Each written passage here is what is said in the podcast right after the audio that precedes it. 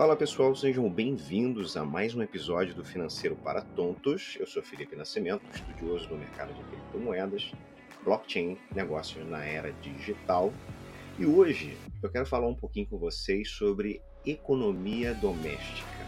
O nome pode parecer meio rebuscado, mas não é tanto assim. A gente já falou de uma pincelada ali sobre organização financeira e a economia doméstica não é tão diferente assim tá? Mas esse episódio vai ser para te dar dicas mais assertivas de como você pode fazer o negócio do jeito certo.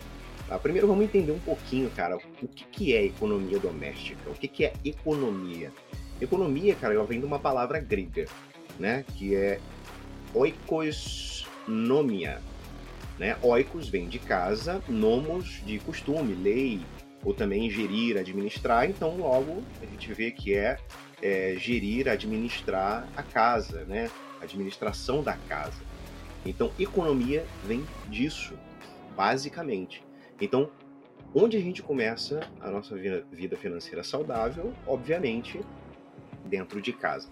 Então, eu quero deixar algumas dicas aqui, né, mais assertivas, para que você consiga é, fazer, gerir aí, fazer funcionar a sua é, economia doméstica, tá?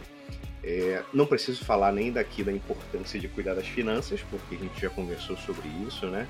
Mas é bom lembrar que uma vida financeira saudável, ela vai afetar todas as outras áreas da sua vida, né? Seja ela é, emocional, profissional, enfim.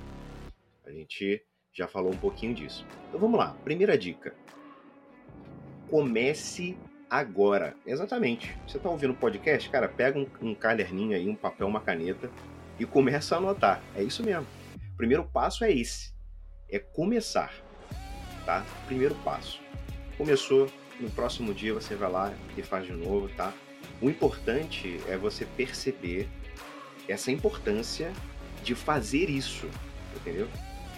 De como é que funciona as coisas dentro da sua casa, a sua vida financeira, a sua economia doméstica, tá? E a partir daí, é claro, você tem que pensar quais objetivos você quer alcançar com isso, beleza? Mas o primeiro passo começa agora. Pega aí no computador mesmo, abre um, um, um documento no Excel, no Word, enfim, e vamos começar. Segundo passo, organize-se, beleza? Organização é a chave para a economia doméstica funcionar. Então, o que, você tem que fazer? Como eu já disse lá no, nos episódios, cara, você precisa fazer um levantamento de todas as entradas e saídas para você compor o seu orçamento familiar aí, beleza? Então, muita gente acha que isso vai levar muito tempo, eu já mostrei que não, com 10 minutinhos, 15 minutinhos no dia, você, às vezes até menos, você consegue fazer isso de uma forma muito simples, tá? quando você começar a fazer, você vai perceber que a organização vai ser muito valiosa no futuro. Cara, a terceira dica que eu vou dar é o seguinte: é, eu sei que tem muita gente que não se dá bem com planilha, tá? E gosta de fazer no caderninho e tal. Cara, mas essas ferramentas elas são fundamentais para facilitar a sua organização. Então, tenha uma planilha. Se você não tem uma planilha, cara, tem aplicativos de celular que fazem isso de forma automática. Inclusive, tem alguns aplicativos, cara, se eu não me engano, é um Mobilis, que você cadastra as suas contas do banco nele e ele vai definindo para você automaticamente quais foram os gastos que você teve e ele já vai fazendo as subdivisões. Ele funciona como uma planilha, só que conectada ao teu banco. Então acaba entrando ali de forma automática. Para quem não tem tempo ou não tem essa expertise de fazer uma planilha, pode ser uma ótima solução. Vou dar uma pesquisada aí no Mobilis, se eu não me engano. Tem outros aplicativos que fazem isso também, mas o que eu me recordo agora é o Mobilis. Beleza? Outra dica é o seguinte: corte gastos. Pode parecer óbvio, né? Mas não é tão óbvio assim, porque você não vai conseguir cortar os gastos se você primeiro não fizer o levantamento né, da, da, da segunda dica ali, da organização. Você precisa ver para onde está indo o teu dinheiro para ver, cara, qual é o vazamento aqui? O que, que é supérfluo? Né? O que está sendo superficial? O que, que eu não preciso realmente agora? Porque se você quer se organizar, você precisa abrir mão de alguns de algumas regalias, de alguns, alguns benefícios que você resolveu se dar até você conseguir se organizar, se estruturar, para depois você ter um pouco mais de folga. Mas no início é importante que você corte esses gastos. Por exemplo, você tem assinatura da Disney, da Amazon, da Netflix, da HBO, você tem um monte de assinatura. Você não assiste todas elas ao mesmo tempo, você não vê todas as séries ao mesmo tempo. Então o que é interessante? Cara, assina uma por, sei lá, três meses, assiste as séries que você quer ali, cancela essa assinatura, assina outra, mais três meses, vê o que, você quer ali, o que, não quer e tal. Cancela, assina outra. Tenha sempre uma de cada vez. Se você assinar tudo ao mesmo tempo, é um desperdício de tempo e de dinheiro. Beleza? É só um exemplo, né? Mas, enfim, você pode ver aí quais são os outros gastos que você tem corriqueiramente, que você pode cortar eles aí do seu orçamento. Bacana? Uma dica importantíssima e fundamental para você conseguir alcançar os seus objetivos é pague as suas dívidas. Tá? Pode parecer difícil, mas não é tão difícil assim. Porque o que acontece? Quando você faz dívida, é, ela é um limitador de crescimento. Porque você fica muito preso aquilo ali. Você fica completamente é, é, imobilizado, porque você não consegue fazer outra coisa enquanto você não paga a dívida. Então, colocar a prioridade em pagar as dívidas, cara, isso é, é fundamental, é primordial. E uma dica interessante, se a sua dívida for no cartão de crédito, por exemplo, claro que você pode fazer isso com outras dívidas também, como por exemplo, financiamento do carro, financiamento da casa, né? Existe uma coisa chamada amortização. A amortização, ela permite que você adiante parcelas no valor real e não no valor com juros. Então, por exemplo, você fez uma dívida enorme no cartão de crédito, teve que parcelar a dívida porque você não conseguiu pagar o cartão de crédito todo. E aí você fica com um monte de parcelas ali enormes acumulando juros e você vai pagando juros até o final. Quando você vê, você pagou quase duas vezes aquilo que você devia. Mas se você pegar até no aplicativo do banco mesmo, você consegue fazer isso. Ah, eu quero adiantar a última parcela, né? E você coloca lá no aplicativo você vai ver que, por exemplo, se você está pagando 400 reais de parcela, você consegue pagar 120. Entendeu? 110, dependendo do, do valor que você estiver devendo aí. Isso se chama amortização. É você pagar de trás para frente, obviamente, com o valor real da dívida e não o valor com juros. Essa é uma dica muito interessante, principalmente para quem tem financiamento. Beleza? Então, vamos lá. Mais uma dica né? Sexta dica aqui: reserva financeira. Obviamente que isso só vai acontecer depois que você pagar as suas dívidas. A prioridade é pagar as dívidas? Por que reserva financeira? A reserva financeira ela serve exatamente para emergências. Muitas, muitos economistas, né, muita gente que faz gestão financeira chama também de reserva de emergência, que é aquele dinheiro que está separado para caramba, deu problema, deu chabu, o que, que a gente faz? Ó, tem dinheiro guardado aqui para isso. Essa reserva de emergência, ela precisa ser pensada muito bem. Geralmente, tá? Geralmente, no mínimo, você teria que ter aí seis meses dos seus gastos fundamentais de reserva de emergência, tá? Então você tem que ir construindo ela de uma forma. Todo mês ali você vai guardando aquele dinheiro e a gente vai falar sobre como guardar esse dinheiro depois. Talvez não nesse episódio, mas vamos falar. Você precisa guardar esse dinheiro para que ele não seja usado em hipótese alguma que não seja uma emergência. Então, antes de você pensar em grandes objetivos, no que você quer conquistar para o futuro, é, é, né, e, enfim, os seus sonhos, primeiro você precisa de uma reserva de emergência. Isso é prioridade. Bacana?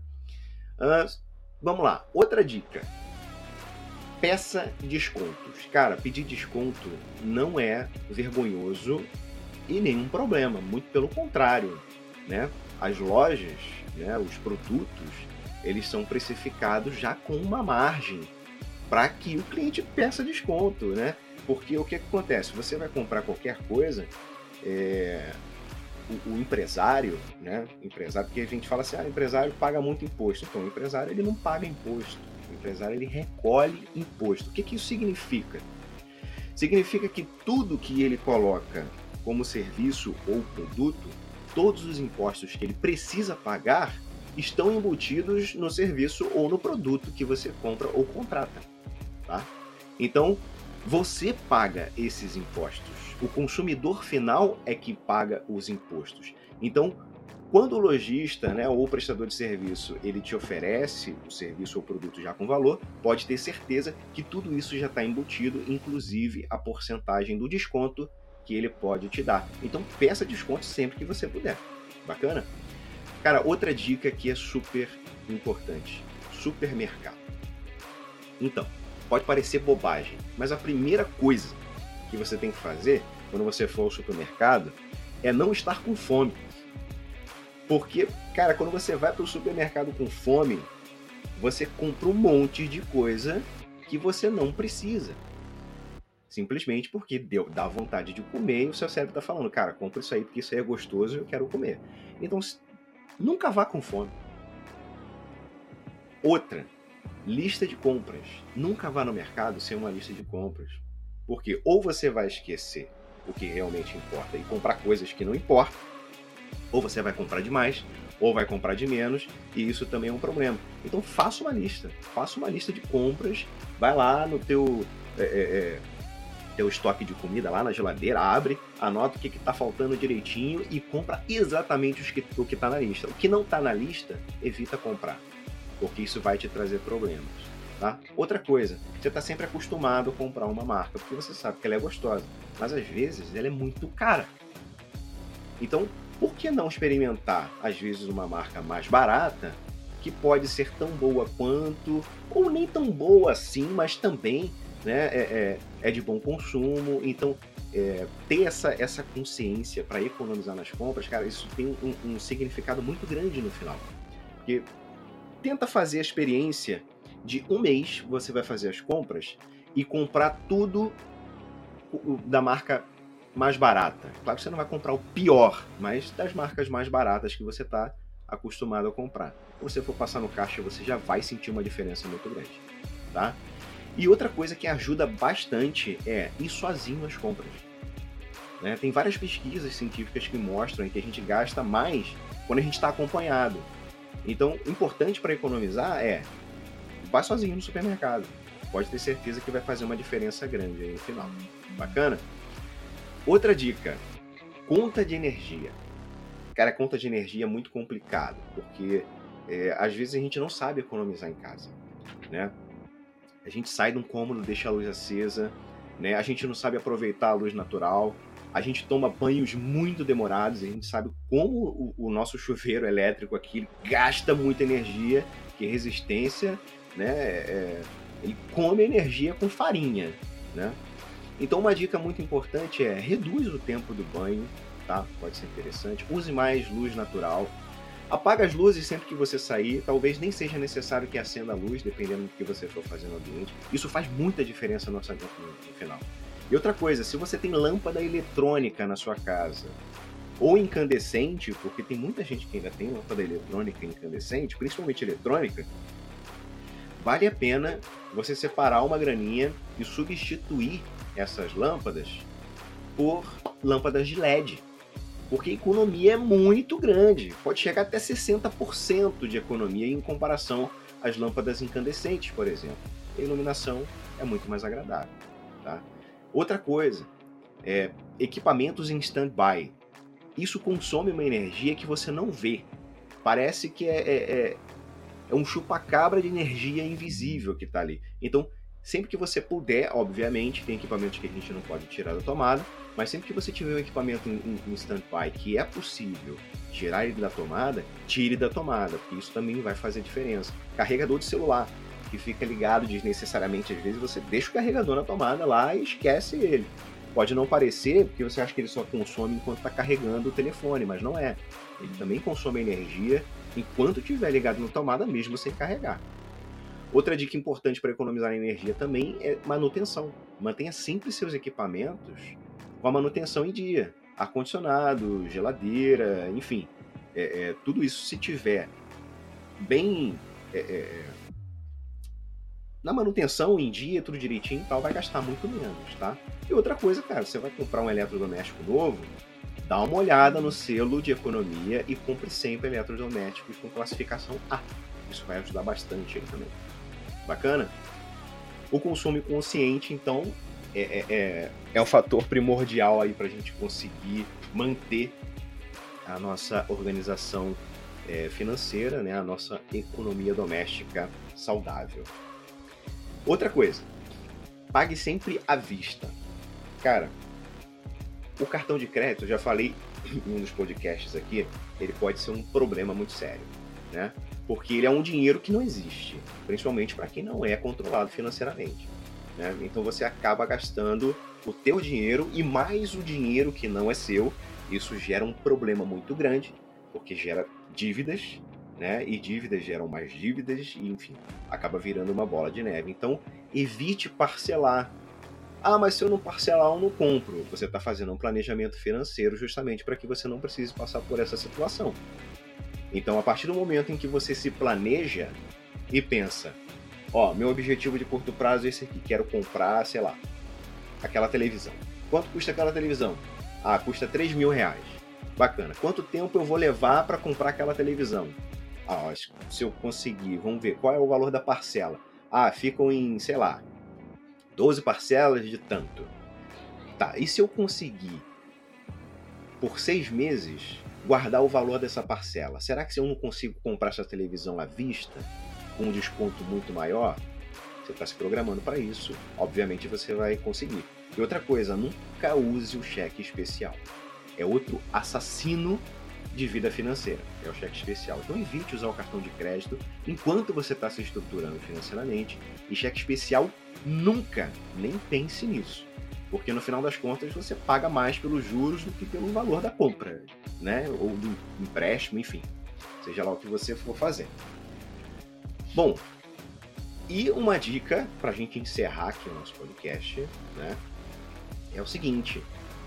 Eu sei que é difícil porque muitas vezes você não tem a ideia do que fazer, mas renda extra para quem está querendo alcançar os objetivos, né, de, de, de controle financeiro, da economia doméstica, de investimento, é fundamental para você acelerar esse processo. Então, pensar em maneiras alternativas de ganhar dinheiro né, precisa estar em pauta.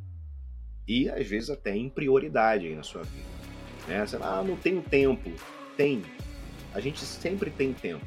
Se você tem tempo de assistir uma série, por exemplo, você poderia estar deixando de assistir a série e estar lendo um livro ou algum documento que fale sobre empreendedorismo, né? Enfim, que te dê insights, que te dê ideias para você criar o seu próprio negócio ou uma renda extra aí caso você precise. Bacana?